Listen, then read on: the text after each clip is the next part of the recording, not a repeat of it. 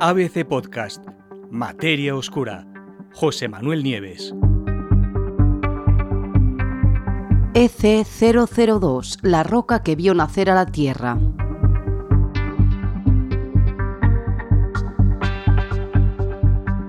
Su nombre es ERGCHEK 002, pero los científicos, para abreviar, lo conocen simplemente como EC002.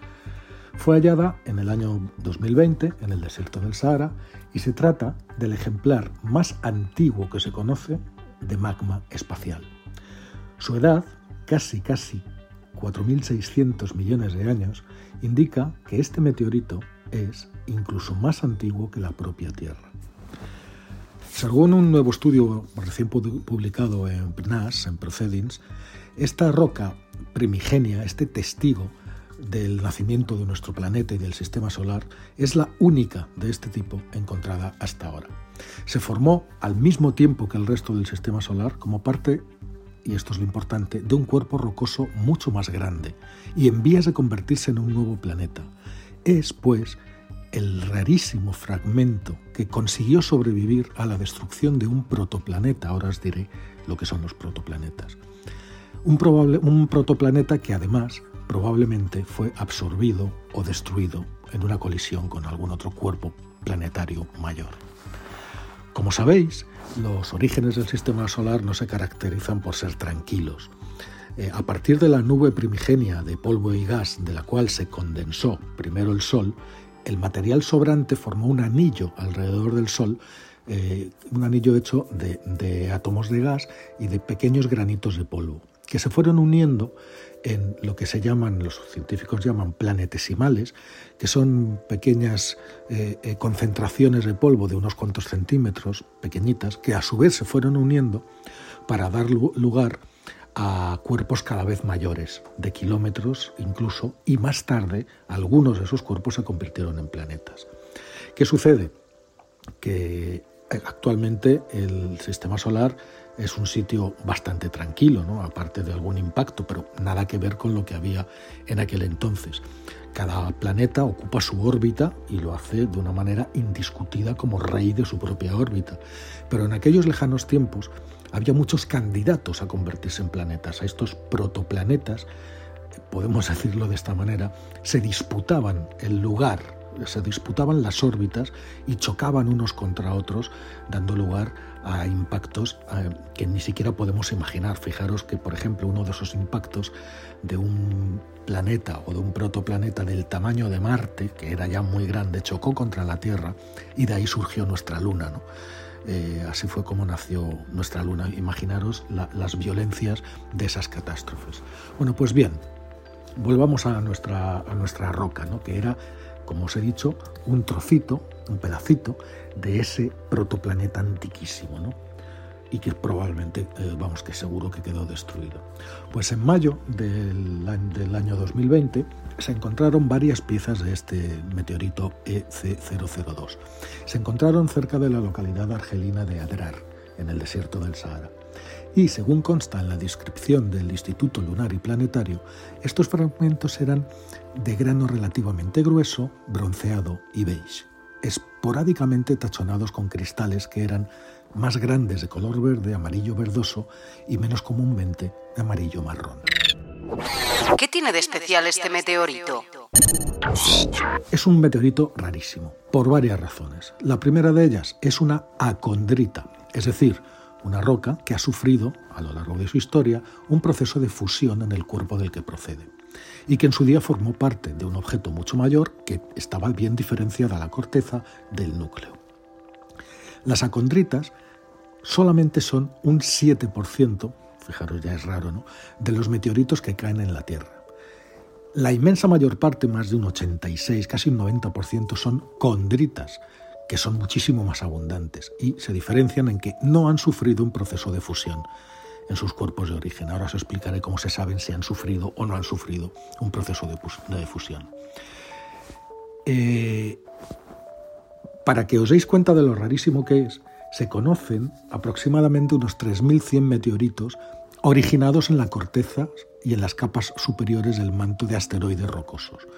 Pero Todos estos revelan muy poquito sobre la variedad de objetos que había en aquel pasado tan lejano. ¿Por qué? Pues porque resulta que el 95% de todos esos meteoritos que conocemos que proceden de cortezas de antiguos, de antiguos cuerpos vienen de solamente dos cuerpos del sistema solar. Y el 75% de ellos procede de uno, del asteroide 4 Vesta que es uno de los grandes asteroides, el tercero me parece que es del cinturón de asteroides, ¿no? con unos 530 kilómetros de, diámetro. Es decir, casi toda la información que tenemos de estas rocas viene de un único cuerpo, porque todas esas rocas, el 75% de ellas vienen de, una única roca, de un único eh, asteroide, y el 95% vienen solamente de dos, con lo cual, por eso, EC002 es una roca única. Porque es única. Aparte de estas diferencias que ya os he dicho, la verdad es que entre los miles y miles de meteoritos que se conocen, este meteorito en concreto, EC002, destaca como un faro en mitad de la noche. ¿Cómo sabemos antigüedad? Pues analizando los isótopos del aluminio y del magnesio que están presentes en la roca. Los isótopos son átomos de estos mismos elementos, pero con un número distinto de neutrones. ¿no? Son como una especie de variedades radiactivas. Y como la radiactividad se produce con unos, eh, con unos eh, patrones y con una periodicidad muy, muy, muy, muy fija, pues es posible calcular la edad. Bueno, pues el análisis de los, isótopos de aluminio y magnesio de esta roca tan especial nos revelan que el padre de este singular meteorito era un cuerpo extraordinariamente antiguo, exactamente de 4.566 millones de años de edad. Además de eso, su composición química revela que surgió de un depósito de magma parcialmente derretido en la corteza de un cuerpo, del cuerpo padre del que procedes. Imaginaros, un protoplaneta con su superficie todavía parcialmente fundida como rocas de magma, ahí estaba este trozo. Después, ¿qué le pasó a ese protoplaneta? Pues probablemente quedó destruido, sus fragmentos salieron disparados y uno de esos fragmentos terminó en la Tierra y ahora es el que están estudiando los científicos. Eh, se trata, sin duda, de la roca magmática más antigua de todas las que se han estudiado hasta ahora y arroja luz sobre, sobre la formación de, de, estos protoplanetas que antes no teníamos porque, como os he dicho, todos los meteoritos conocidos que vienen de, de, superficies o de cortezas de otros asteroides y de otros cuerpos pertenecen prácticamente todos a los dos mismos únicos objetos. Bueno, eh, si tenemos este, resulta razonable pensar que podría haber muchos otros cuerpos similares, ¿no? que se acumularon al mismo tiempo y que también estaban recubiertos por el mismo tipo de corteza primordial, semifundida, es decir, tendría que haber más meteoritos como este. Bueno, los científicos se pusieron a buscarlos y ¿cómo lo hicieron? Pues fijándose o basándose en otra de las características que definen cómo es un meteorito y que guarda mucha información, que es la forma en que reflejan la luz. Eso dice mucho de su composición, eso dice muchísimo de qué están hechos y, nos permite compararlos unos con otros. ¿Qué hicieron pues los investigadores? Pues comparar estos patrones de la longitud de onda de la luz reflejada de EC002 con la de otros 10.000 objetos conocidos. ¿Y qué pensáis que pasó? Pues que no encontraron ni una sola coincidencia. Eh, en todos los casos, EC002 fue clarísimamente distinguible de todos los demás grupos de asteroides con los que se los comparó. Hasta ahora, es más, no se ha identificado ningún otro objeto con características espectrales de este reflejo de la luz que sean parecidas. ¿De dónde viene entonces? Bueno, la ausencia de objetos parecidos nos indica también, una vez más, que EC002 es, es algo único.